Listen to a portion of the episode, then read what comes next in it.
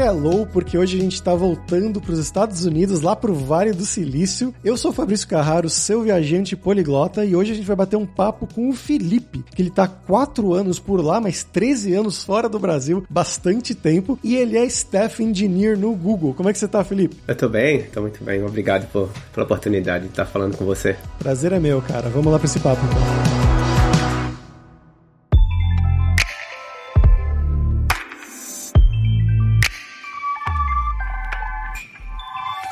Pra gente começar aqui, como sempre, eu quero que você se apresente para os nossos ouvintes. Então, de onde que você é no Brasil? O que, que você fez da sua vida, né? De estudos, de trabalho, um pouquinho, e um passo a passo aí desses 13 anos que você tá fora e até chegar aí no Google, onde você tá mais atualmente. Eu sou de, de Campina Grande, na Paraíba. Eu estudei Ciência da Computação na Universidade Federal de Campina Grande. E 13 anos atrás, terminei minha graduação, formado, já fui embora do Brasil. Qual a sua idade?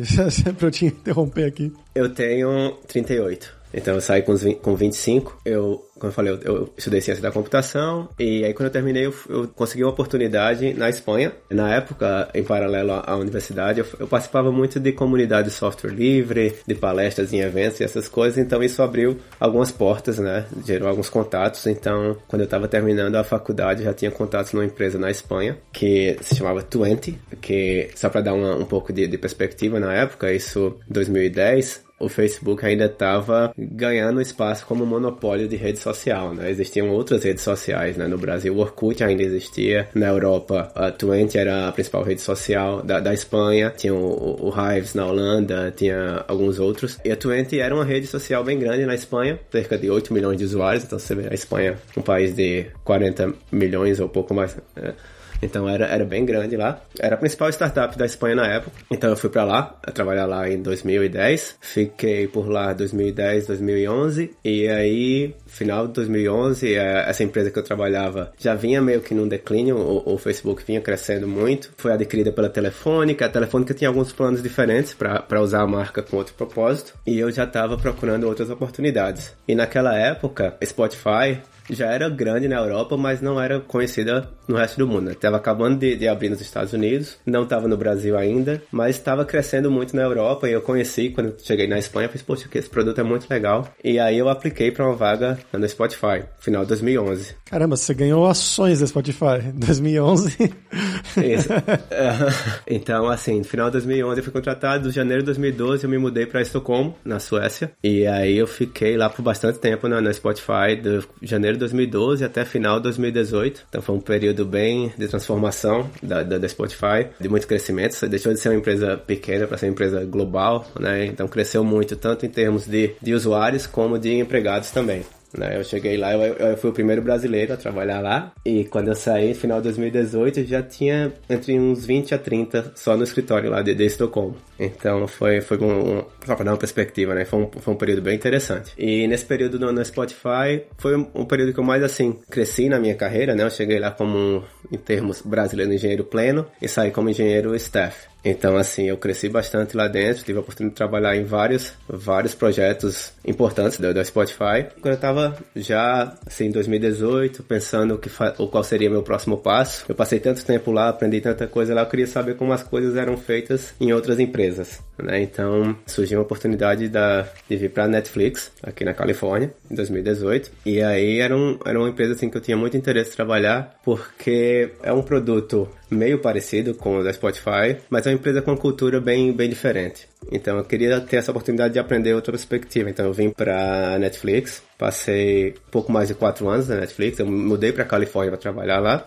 Então todo esse período da, da, Netflix eu trabalhei na parte de streaming mesmo, a parte bem core do, do, do produto no, no, no player. E recentemente saí da Netflix e estou indo para o Google, mais precisamente para o YouTube, também na área de streaming, como staff engineer. Cara, fantástico. Eu tenho um milhão de perguntas agora.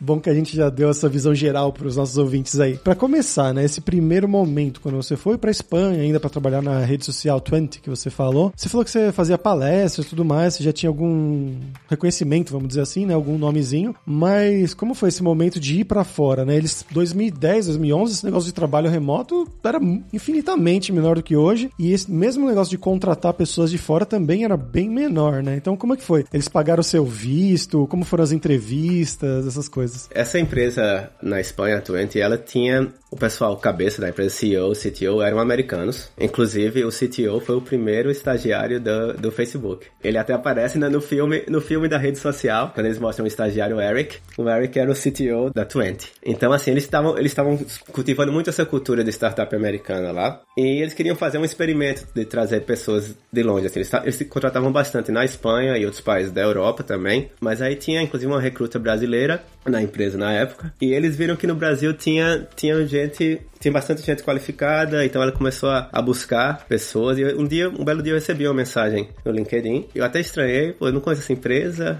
mas beleza, vamos lá. Fui pesquisar, vi que a empresa era grande na Espanha. E aí o processo de entrevista foi bem alinhado com o que se faz nas startups americanas mesmo. Né? Então, assim, eu tive uma primeira entrevista técnica com Skype. E aí eu passei nessa entrevista técnica online. E aí eles perguntaram: ah, você quer vir pra cá pra fazer a entrevista on-site, né?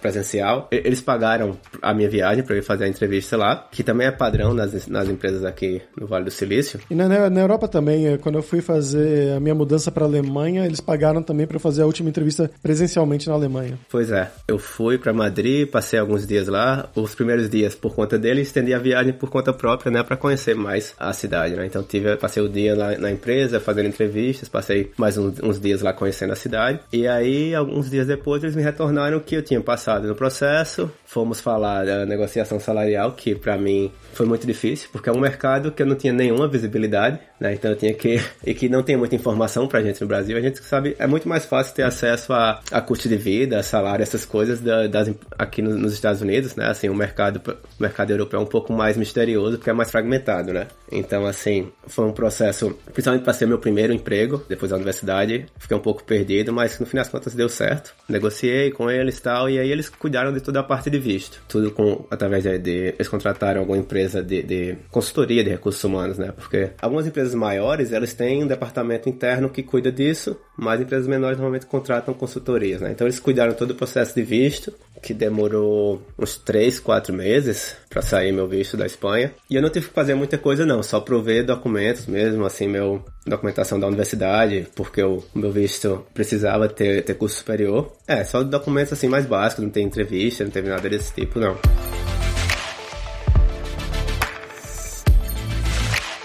E aí, bom, você ficou em Madrid, né? Que falam que é uma cidade maravilhosa. Eu, eu cheguei a passar por lá, mas nunca fiquei muito tempo, né? Mas depois de pouco tempo você se mudou para Estocolmo, que é o oposto. Frio pra caramba, mas como é que foi essa mudança? Claro, né? Você falou Spotify e tudo mais, interessante. Mas a mudança da cidade mesmo te afetou? Afetou. É uma cidade realmente muito diferente, mas Madrid é uma cidade muito viva, né? Uma cidade assim de muita, muita animação, é muito agitada é uma cidade excelente. E Estocolmo é outra vibe, mas também é uma cidade muito, muito interessante. Eu gostei muito. Eu até me identifiquei muito, assim, a, a cultura sueca é uma cultura muito amigável para pessoas introvertidas, colocar desse, desse jeito.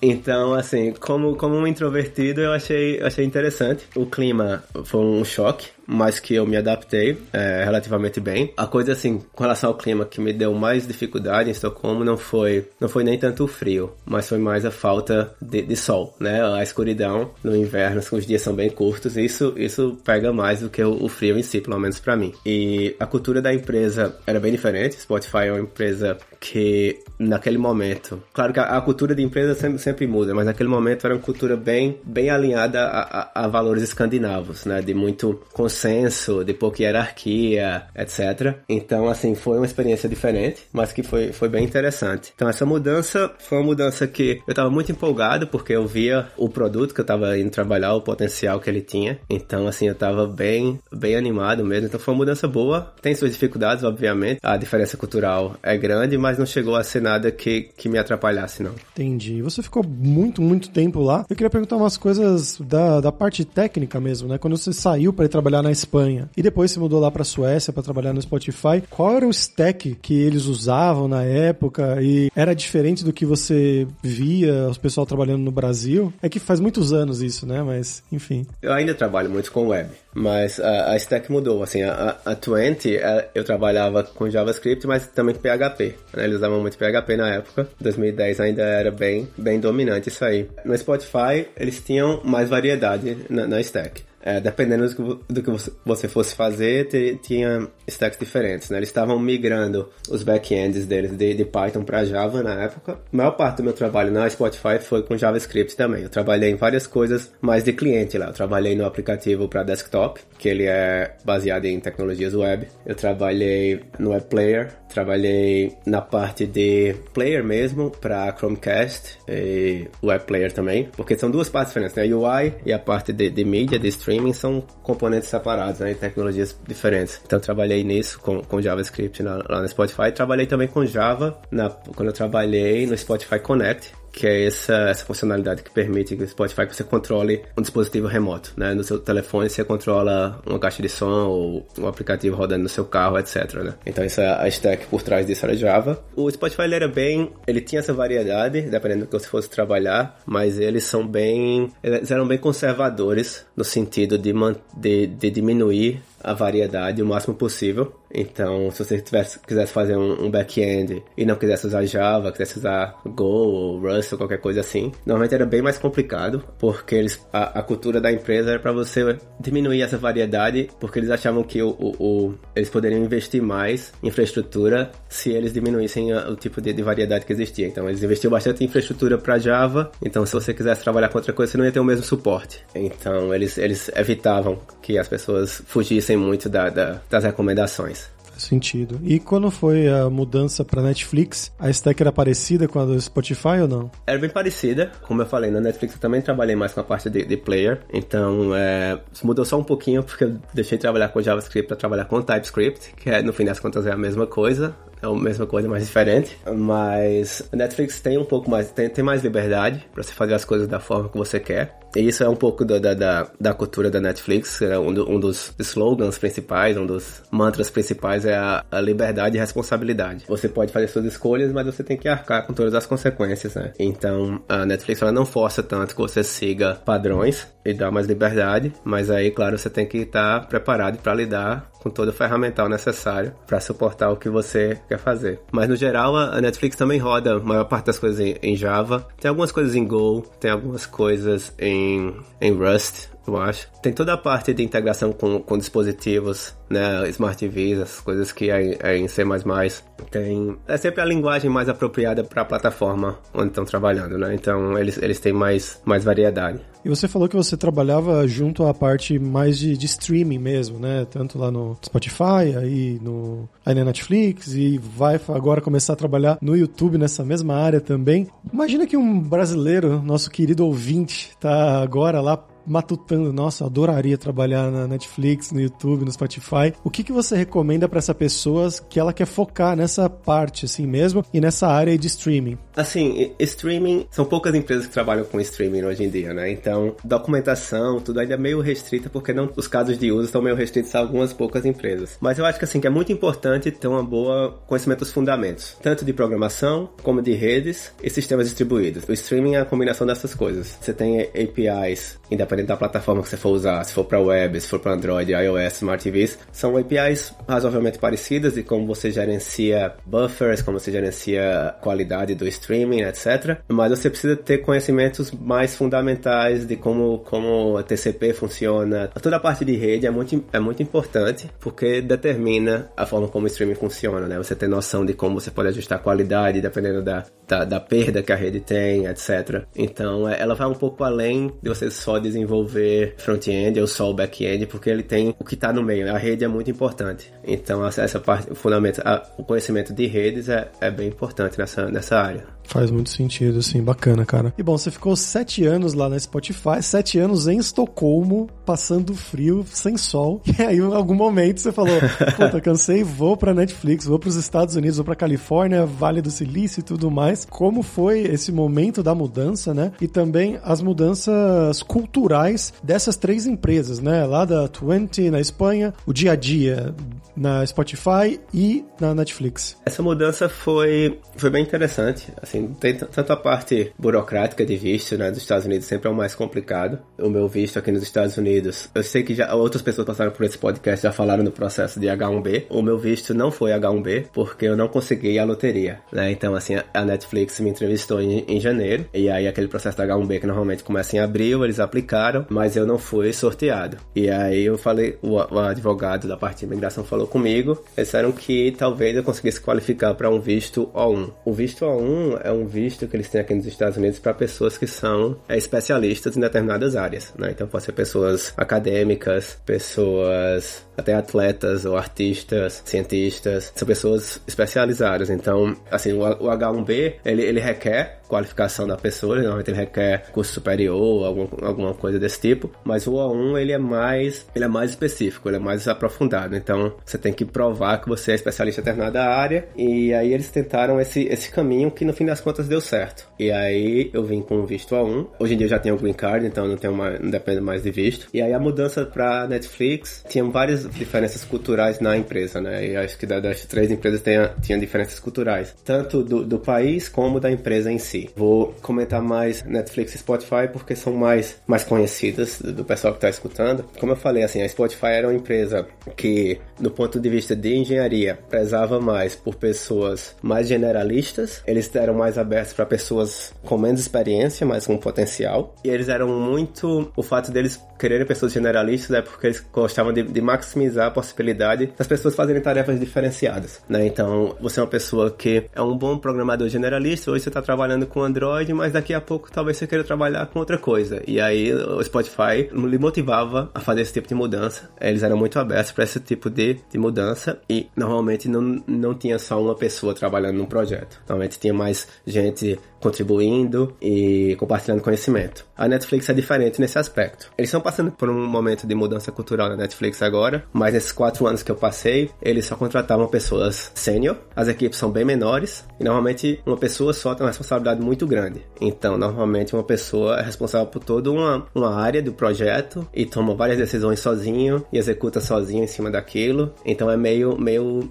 trabalha mais em isolamento, mesmo que dentro da mesma equipe, as pessoas na Netflix tendem a trabalhar mais em isolamento e têm uma responsabilidade muito maior. Então isso tem várias diferenças. A Netflix está passando por um processo de mudança agora, eles estão abrindo mais para pessoas menos experientes, até por questões financeiras. Eles acham que muitas vezes não, não justifica o custo de contratar só sênior para todas as tarefas. Então eles estão diversificando um pouco mais, estão abrindo para pessoas com menos experiência agora, mas até então esse era o modus operandi, que aí fazia com que a empresa tivesse também menos processo, tivesse menos menos controle, assim, mais liberdade, porque como eles tinham essa muita confiança na experiência dos engenheiros, então eles deixam as coisas bem mais soltas. Eu não sei o futuro, como eles vão mudar um pouco a configuração, se isso vai mudar também. Mas aí, enquanto o Spotify tinha muito mais processo, tinha muito mais essa cultura de metodologias ágeis, etc. Netflix, embora normalmente as pessoas trabalhem numa forma de metodologias ágeis, não é tão seguindo a risca recomendações de livros ou nada assim. É, cada time, cada pessoa tem muita liberdade para decidir a forma de trabalhar.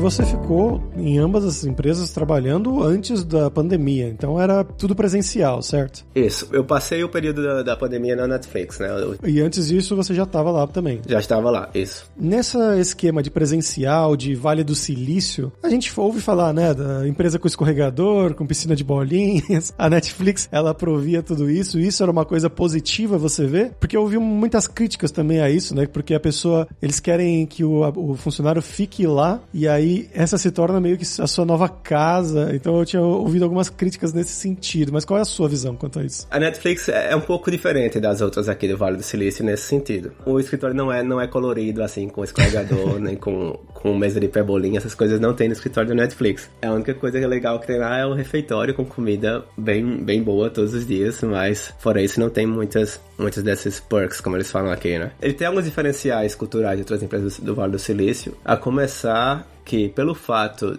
de eles só contratarem pessoas sênior, a média de idade da Netflix eu acho que deve ser a maior dessas empresas aqui, sabe? Então, a maioria das pessoas que trabalham na Netflix são pessoas que têm família, são pessoas já mais, mais velhas, né? Então, é, essas coisas têm um apelo menor. As pessoas preferem ter um, ter um salário mais alto e ir para casa quando termina e não, não fazem tanta questão pelas, pelos benefícios no, no escritório. Esse tipo de, de recursos que os escritórios oferecem são muito mais atrativos, pelo menos o que eu percebo, é o pessoal recém-formado, que está criando um ciclo social ainda, então usa o escritório como uma forma de socializar também. Então eles ficam até a noite no escritório, jantam e ficam jogando, sei lá, Playstation, alguma coisa. Né? Então, isso eu acho que é mais comum, principalmente nessa faixa etária, nessa fa nesse período que as pessoas vivem. A Netflix, como a maioria das pessoas é um pouco mais velha, tinha menos disso aí. As pessoas normalmente não ficam no escritório fora de horário, mas com certeza isso que as empresas fazem é, é com esse intuito. Esse intuito de, de, de que as pessoas permaneçam mais tempo ali, não necessariamente fazendo trabalho hora extra, mas criando mais vínculos dentro da empresa. Né? Às vezes você, você não vai trabalhar mais, às vezes sim, às vezes você vai, vai jogar uma partida de FIFA 7 horas da noite e depois volta para trabalhar de novo, né? Isso acontece. Mas eu acho que as empresas, o que eles querem realmente é que as pessoas criem vínculos, né? Quanto mais vínculos a pessoa cria, numa empresa, tanto pode favorecer o trabalho em si, né? Porque às vezes você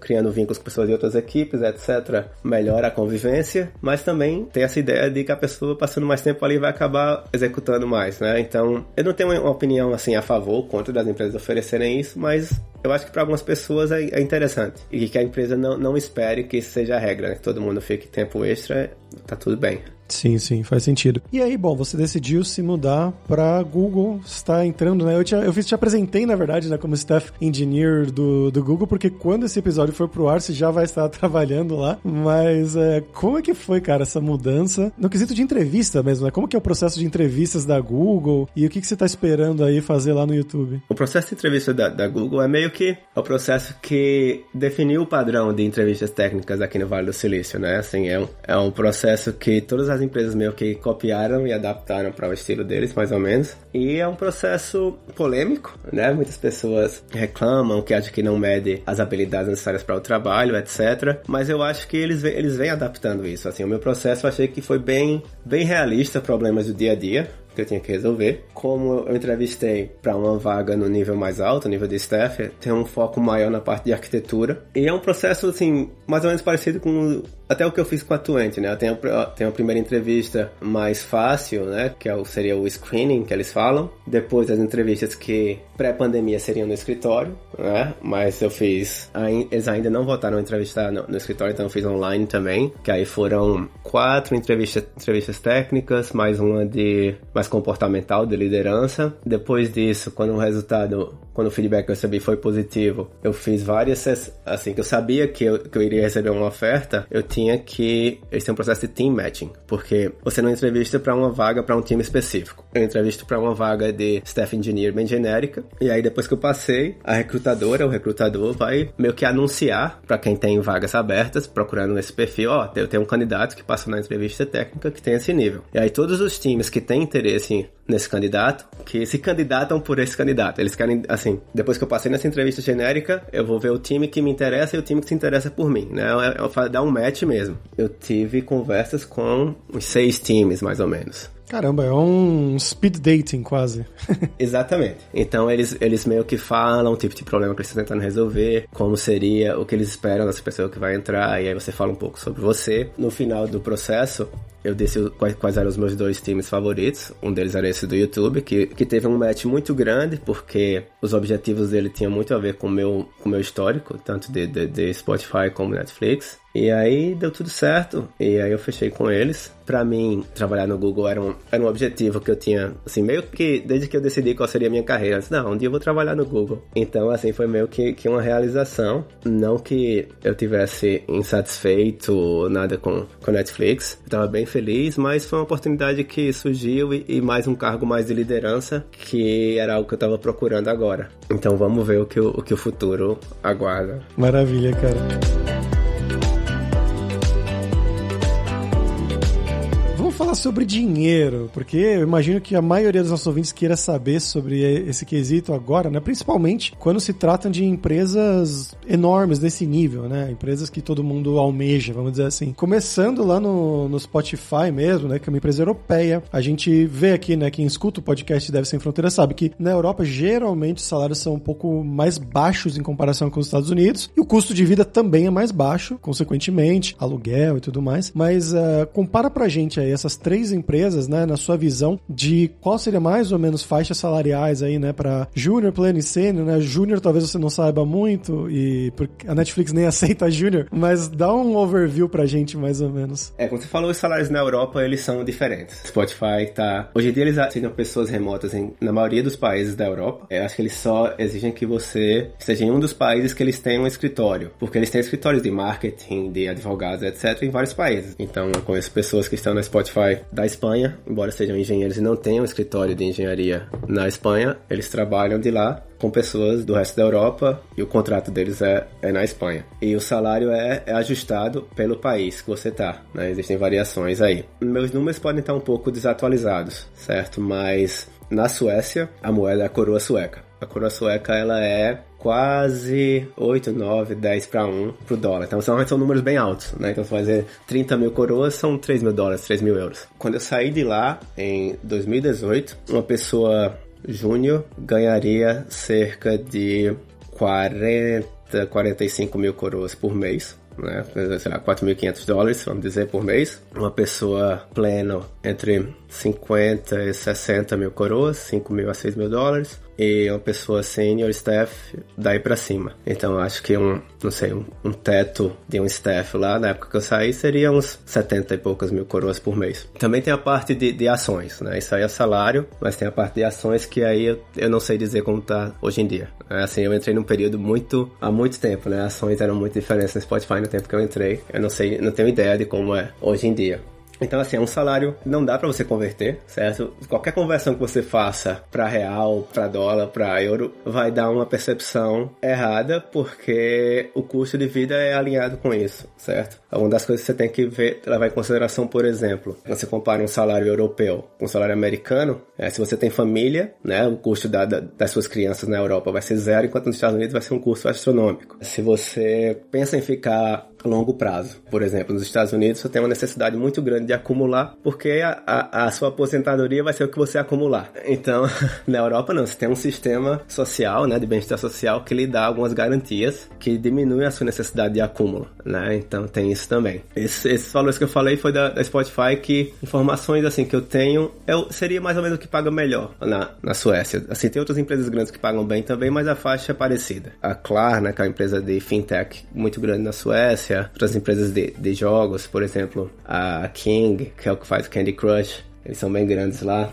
Eles têm outras empresas na Suécia, tem a, a DICE, tem muitas empresas de, de jogos lá, então tem a DICE, que pertence à EA, que faz Battlefield, que tá lá também. Rovio, que faz Angry Birds, tá lá também. Então tem muitas empresas de game, Minecraft é de lá. E a faixa salarial é bem parecida. Né? Assim, eu, eu posso estar fora, porque faz, faz tempo que eu, que eu não tenho contato com, com o mercado de lá, mas a, a faixas, quando, eu, quando era mais ou menos por aí. Aqui nos Estados Unidos, é Netflix e Google, né? Netflix é, é diferente de todas as outras empresas, também nesse, nesse aspecto salarial, porque a maioria das empresas aqui do Vale, elas pagam um salário base, o pacote de, de, de eles chamam compensation, né? parte de, de, de salários é, é, é dividida em vários, vários fatores. Tem o seu salário base, que é o fixo, que você recebe. É, aqui no, nos Estados Unidos, é, é, de 15 em 15 dias você recebe salário, né? Não é, no, não é, como no Brasil, que você recebe uma vez por mês. Então você tem o base, que é o fixo, que é toda, toda quinzena você recebe. Tem a parte que você recebe em ações e tem a parte que você recebe de bônus. Né? Então, Google, Facebook, Microsoft, Amazon, Apple, todas essas empresas têm esse tipo de estrutura salarial. Netflix não. Netflix é só base. Eles não dão ações e não dão bônus, mas eles dão um base muito alto, que é como se tivesse tudo isso em dinheiro, certo? Aí você, você olhar o salário da Netflix, olhar só o salário, ele é o dobro ou mais do que as outras empresas, mas porque ele é uma coisa só. O que é bom porque ele dá liberdade para você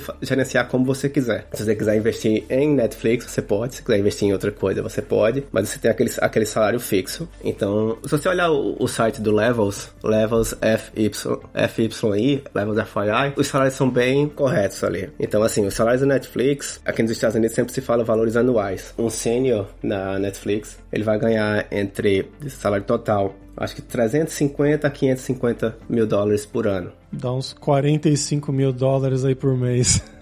a bagatela. A gente bateu um papo aqui com o Armando Magalhães, que ele teve uma. Ele criou um tweet um tempo atrás que ficou bem popular, e a gente bateu um papo com ele aqui no, no Deve Sem Fronteiras. Ele explicou um pouco dessa questão dos salários e de aumentos também, né? Que você já entra, essa, essa é a base, todo mundo mais ou menos ganha por aí. É, então é, é o Netflix tem esse diferencial, tipo, que o salário esse valor bem mais alto, mas aí é, é tudo dinheiro e é bom porque você não tem risco, mas também, às vezes, não ter risco faz que você não tenha ganho ganhos na valorização das ações, né?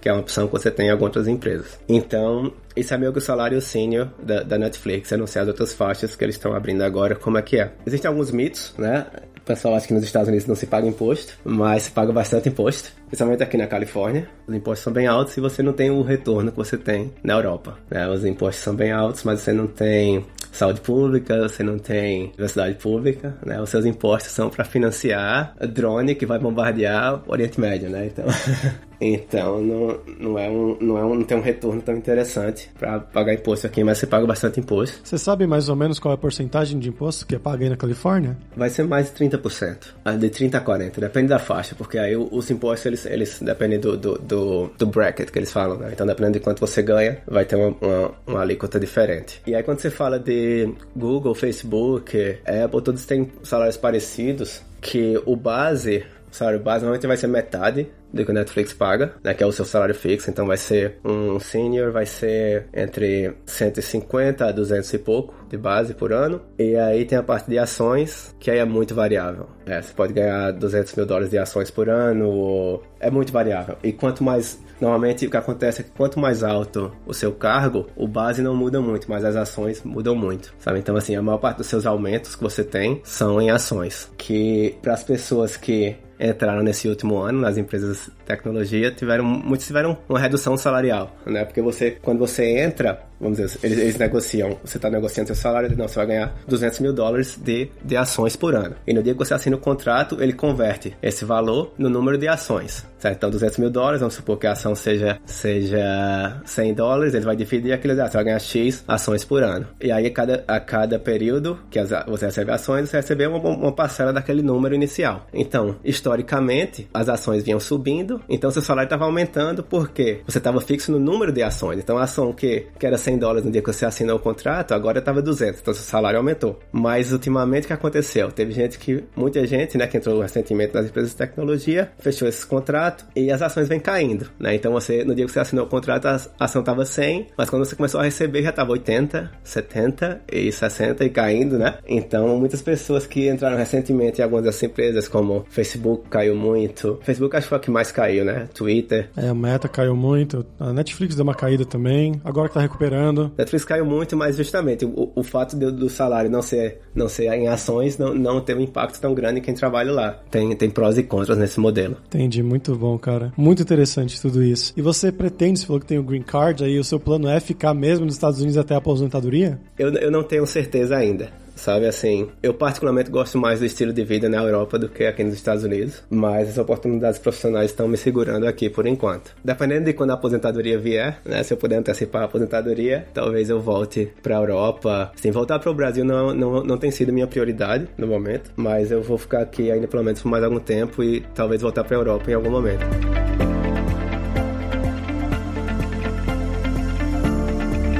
Bom, Felipe, cara, muito obrigado pela sua participação. Tenho certeza que o pessoal de casa vai curtir muito. Você quer divulgar alguma coisa? Não, não, na verdade é só agradecer a oportunidade de estar falando aqui, contar essa história. Eu acho que eu gosto muito de compartilhar a história, não, não para falar assim de, de mim, mas mais para desmistificar para as outras pessoas. Né? Tem, a gente, quando a gente tá começando nossa carreira, tem várias ideias, muitas vezes mistificadas e acha que é coisa de outro mundo, né? Começar uma carreira fora do país, ou alguma empresa maior, mais conhecida. Mas eu acho que a minha ideia quando eu faço esse tipo de participação, de contar a minha história, é para mostrar que que, não, que é muito mais simples do que, do que parece, né? É muito mais. O caminho é, é tão humano e tão normal como qualquer pessoa pode conseguir, né? Então é, é, só, é só por isso mesmo que eu queria falar e, e mostrar que não, não é nada do outro mundo. Perfeito, concordo plenamente. E os links do Felipe lá de LinkedIn, caramba, vão estar na descrição desse episódio em devsemfronteiras.tech.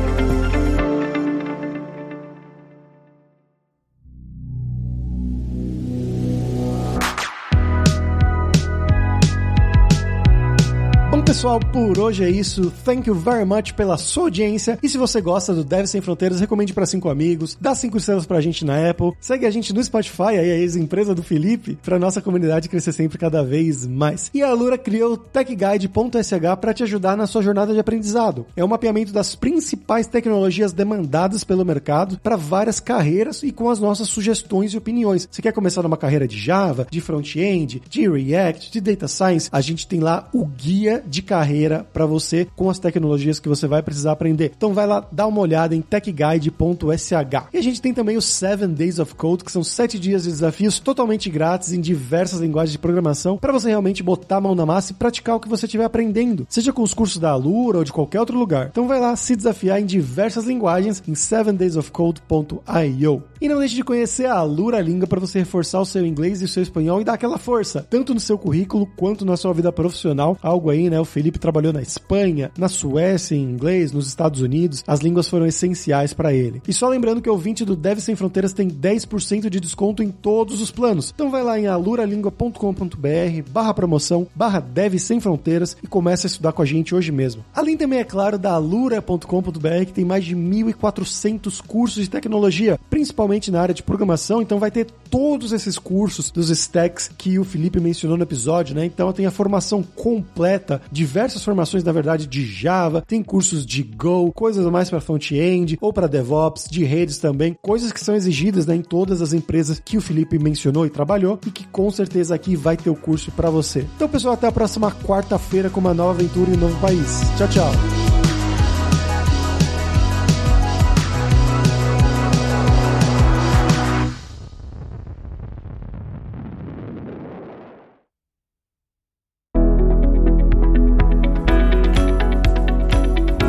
Podcast foi produzido pela Alura, Mergulhe em Tecnologia, e Faculdade FIAP, Let's Rock the Future. Edição e sonorização, Radiofobia Podcast e Multimídia.